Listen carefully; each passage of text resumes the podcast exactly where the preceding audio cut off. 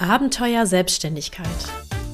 Dein Podcast für fantastische Websites, die nicht nur gut aussehen, sondern dir helfen, dein Business auf smarte Weise voranzubringen. Vielleicht hast du dir schon ein paar Gedanken über deine neue Website gemacht und irgendwann bist du zu dem Punkt gekommen, dass du dir gedacht hast, welche Technik soll eigentlich dahinter liegen.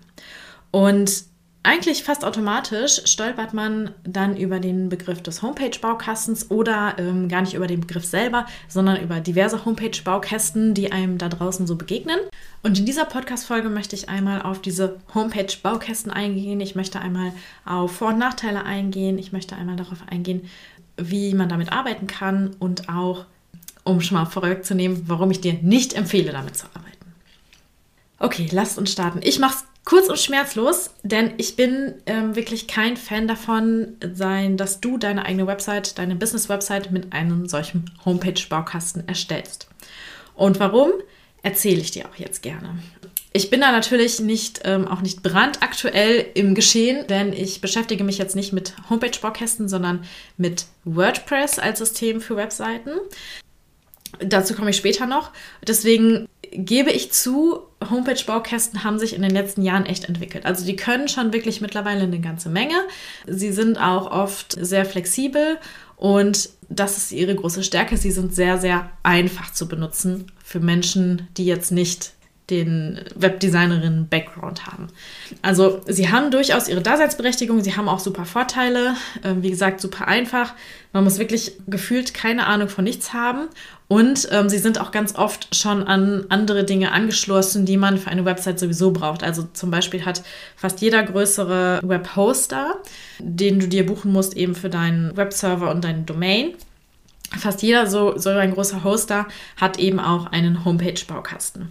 Es gibt aber auch spezielle Anbieter ähm, von Homepage-Baukästen, wie zum Beispiel Jimdo oder das ist, glaube ich, vor allem in Deutschland recht ähm, beliebt.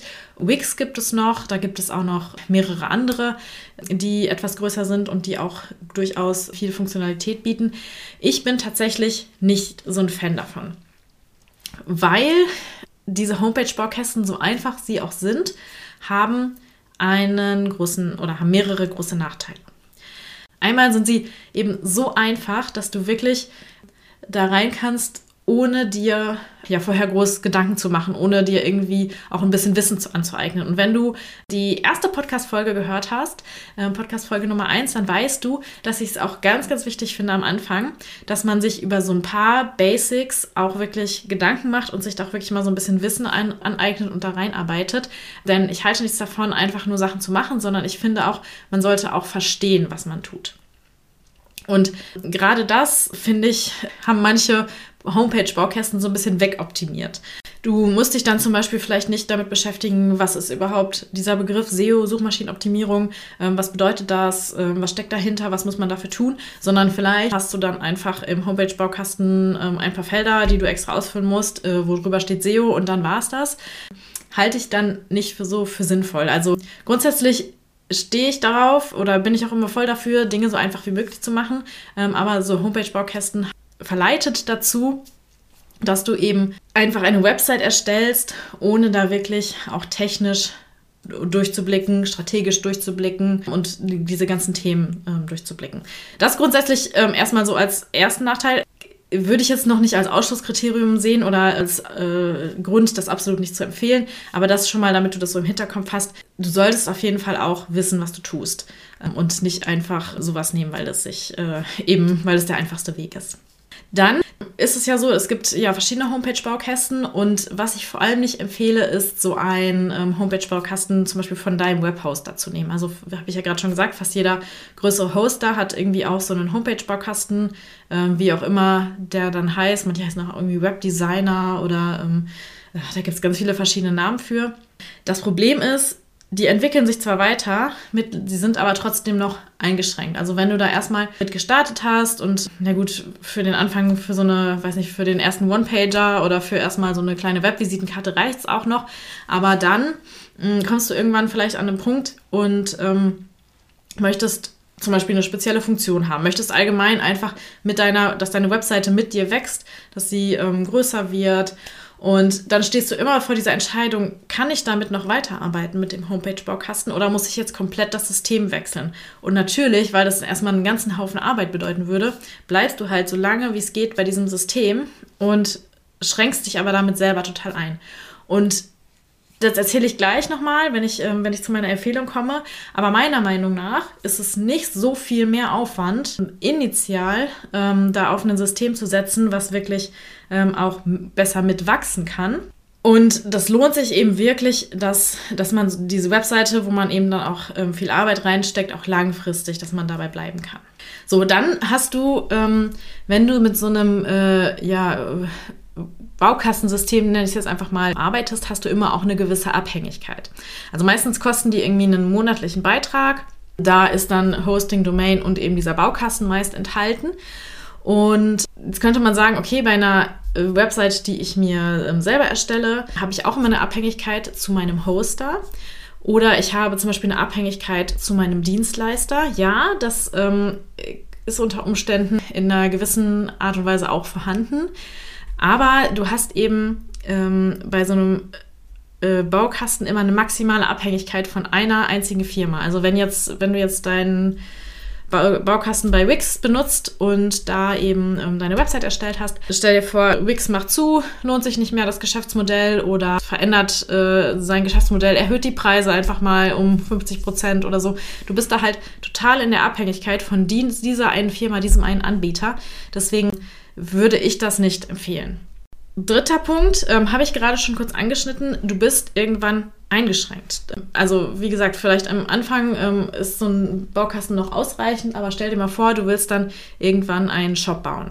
Gibt es auch äh, tatsächlich mittlerweile bei recht vielen sogar, äh, bei recht vielen Baukästen. Aber aus Erfahrung kann ich sagen, die Anforderungen sind dann am Ende doch immer recht individuell, dass das dann häufig nur so eine Notlösung ist. Also dann muss man irgendwie ein bisschen, ähm, wie sagt man, von hinten durch die Brust stechen oder so, um eben da irgendwie seinen Anwendungsfall reinzukriegen.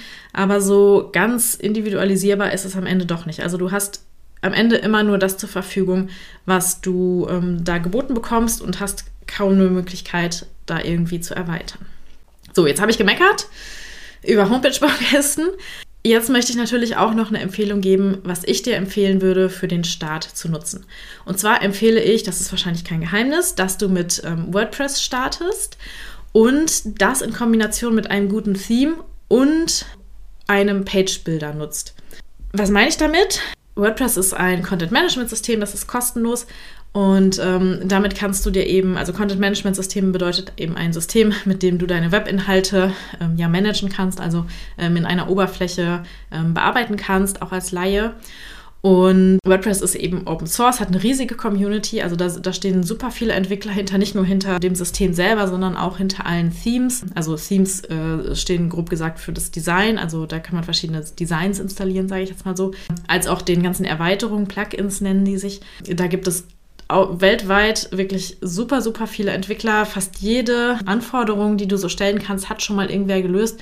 Und WordPress ist übrigens auch eines der, also das meistgenutzte ähm, äh, Content-Management-System, auf dem Webseiten weltweit erstellt werden. Das heißt, es gibt da schon super, super viel. Und durch diese Vielfältigkeit und durch diesen großen Support hast du quasi keine Abhängigkeit. Natürlich kann es im Einzelfall dazu kommen oder im speziellen Fall, dass natürlich jetzt sich jetzt angenommen, du hast WordPress bei einer Dienstleisterin beauftragt, ähm, bei einer Webdesignerin oder so, dann weiß natürlich diese Webdesignerin am besten, wie sie diese Webseite erstellt hat. Aber grundsätzlich kannst du jederzeit auch eine andere Webdesignerin finden, die dir da weiterhilft, wenn zum Beispiel deine Webdesignerin ausfällt oder sich anstellen lässt irgendwo und ähm, jetzt nicht mehr verfügbar ist dann da hast du eben nicht so eine Abhängigkeit. Außerdem hast du auch keine Abhängigkeit zu einer Firma. Denn ähm, wie gesagt, WordPress ist ein Open Source System, das heißt, es steht eine riesige Entwickler-Community dahinter. Also das ist keine Firma, wo jetzt irgendwie der Chef sagen kann, okay, wir machen jetzt X und dann machen halt alle X, sondern das ist eine große Community, die das wirklich weiterentwickelt und jeder kann da auch mitmachen.